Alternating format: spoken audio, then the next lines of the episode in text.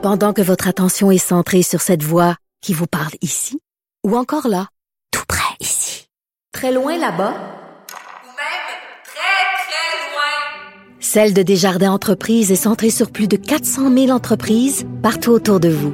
Depuis plus de 120 ans, nos équipes dédiées accompagnent les entrepreneurs d'ici à chaque étape pour qu'ils puissent rester centrés sur ce qui compte, la croissance de leur entreprise.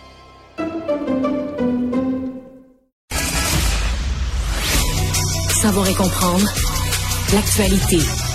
Alexandre Morand-Villouellette. Alors Alexandre, il y a Québec solidaire euh, ce matin qui a fait une intervention euh, sur un dossier qui soulève quand même des questions. Parce que bon, euh, Québec solidaire a parlé beaucoup de logements ces derniers temps, mais là, ils sont dans des évictions très, très, très pointues.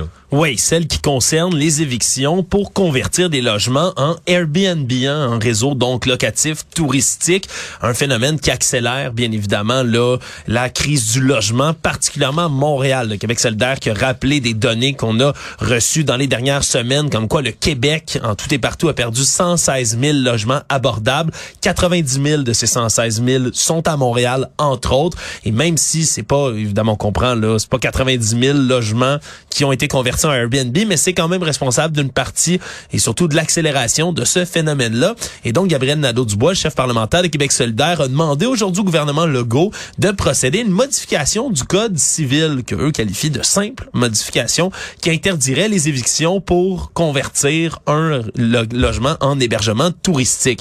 Donc, c'est une demande qui a été faite auprès du gouvernement Legault. Ils ont fait la conférence de presse avec des gens qui l'avaient vécu, là, des gens qui vivaient dans le même logement depuis des décennies. Oui, deux locataires, un qui était là depuis 25 ans, l'autre depuis 22 ans, qui habitaient dans les mêmes logements. Et on se comprend. Là, Ça a été racheté par une compagnie de numéro. Ouais, exact. Qui par la suite ben convertit ces logements-là en tout nouveau beau logement neuf, certes, mais qui sont réservés pour des Airbnb.